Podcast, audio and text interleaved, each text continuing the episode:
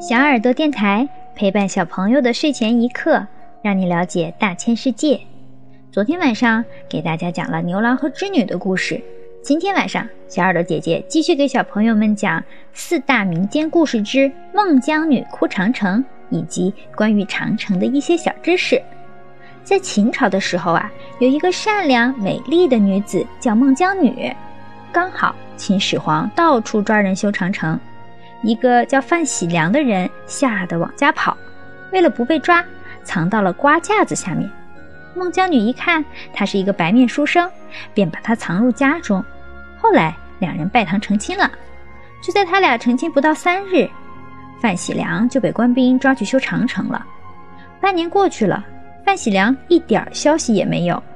天气一天比一天冷。孟姜女想起丈夫远在北方修长城，一定十分寒冷，就亲手缝制了寒衣，要到万里长城去寻找范喜良。她辞别父母，踏上了寻夫的行程。一路上，孟姜女不知道经历了多少艰难，吃了多少苦，才来到了长城脚下。她向民工打听范喜良是不是和他们一起修长城，民工都说范喜良累死了，被填到长城里了。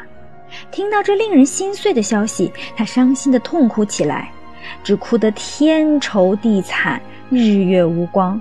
不知哭了多久，忽听得天摇地动般的一声巨响，长城崩塌了几十里。他咬破中指，滴血认尸，找到了尸骨后，孟姜女守着范喜良的尸骨，哭得死去活来。秦始皇听说有个孟姜女哭崩了长城，就召见了她，想留她在宫里。孟姜女不从，办好夫君的后事后，抱着夫君的骨灰，纵身跳进了波涛滚滚的大海。孟姜女哭长城的故事，反映了古代人民对封建社会的痛恨和对自由幸福生活的渴望与追求。古时候修筑长城是历代封建王朝各种劳役中最为残酷、最具代表性的一项劳役。从春秋至明朝，将近两千年漫长的岁月中，长城一直在进行修补工程，强征了无数的民夫。任何时候都可能产生像孟姜女那样的遭遇。他们夫妻俩是劳动人民在承受无限度的劳役中塑造出来的两个典型人物。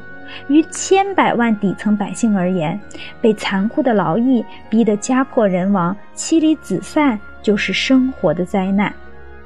说起长城，小朋友们应该都知道，万里长城是中国古代的军事防御工程。其实，长城修筑的历史可以上溯到西周时期，发生在首都镐京，也就是今天的陕西西安。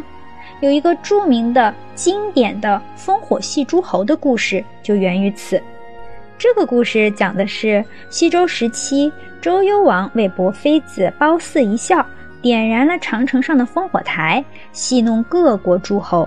褒姒看了，果然哈哈大笑。周幽王很高兴，又多次点燃烽火。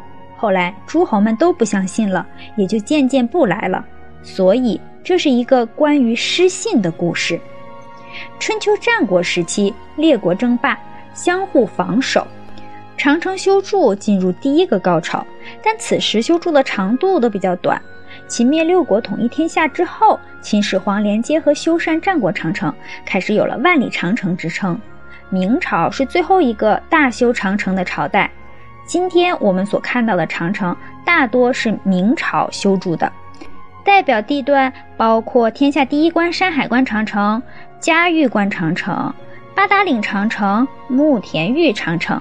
剑口长城、古北口长城，小朋友们有机会一定要去这几个地方，感受世界第七大奇迹的壮观和雄伟，感受不到长城非好汉的壮志豪情。好了，小朋友们，关于孟姜女哭长城的故事和长城的知识，今天就讲到这里啦。下周我们来讲梁山伯与祝英台的故事。如果小朋友们想要继续了解大千世界更多知识，可以请爸爸妈妈关注我们的微信公众号“小耳朵听大世界”，也可以上喜马拉雅、荔枝和蜻蜓去收听我们的节目。我们明天晚上不见不散，小朋友们晚安。